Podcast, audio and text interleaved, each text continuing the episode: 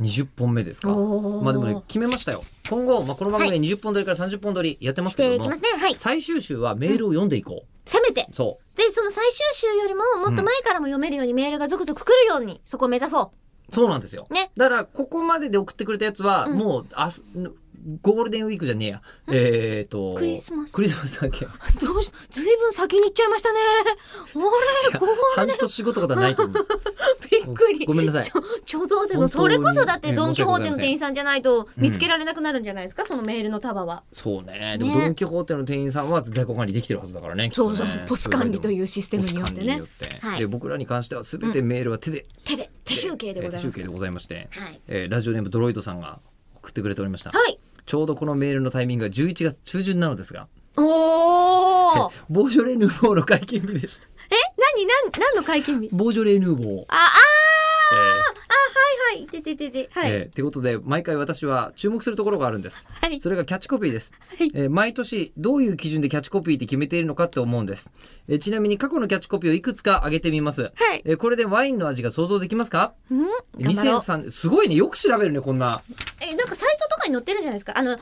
オだと焼きそばさんがさ、結構こう、そういうのこう、焼きそ統ば計カ立オルさんっててて。いうね、うんライあのライターさんがまとめてますけど、まあ、まとめサイトに載ってみるのかたいなどうのか、があるんじゃないですか一応ねあのボージョレ・ヌーボーのキャッチコピーって、これじゃあキャッチフレーズ誰かが決めてんのかなメルシャンンメルシャンが決めてるわかんない。私ももう適当に喋ってますセよ。ブンイレブンとかが決めてる可能性もありますけど、あ、店舗によってうんね。店舗によってねうん。えー2003年が100年に一度の出来、はい近年にない良い出来、うん2005年がいやメモなくてもメールできてるから見まし ょうこれ見ていいです、はい2005年ここ数年で最高、えー、2009年50年に一度の出来栄えあちょれっとちょっと100あれえ ?100 年ーで2015年、えー今年で最高今世紀で最高の出来 ?100 年がちょっと言い方変わりちょまっしたとね。 TRF みたいな言い方になってる、えーそして今年2017年、えー豊満で朗らか豊満金のようにしなやかしかもフレッシュで輝かしい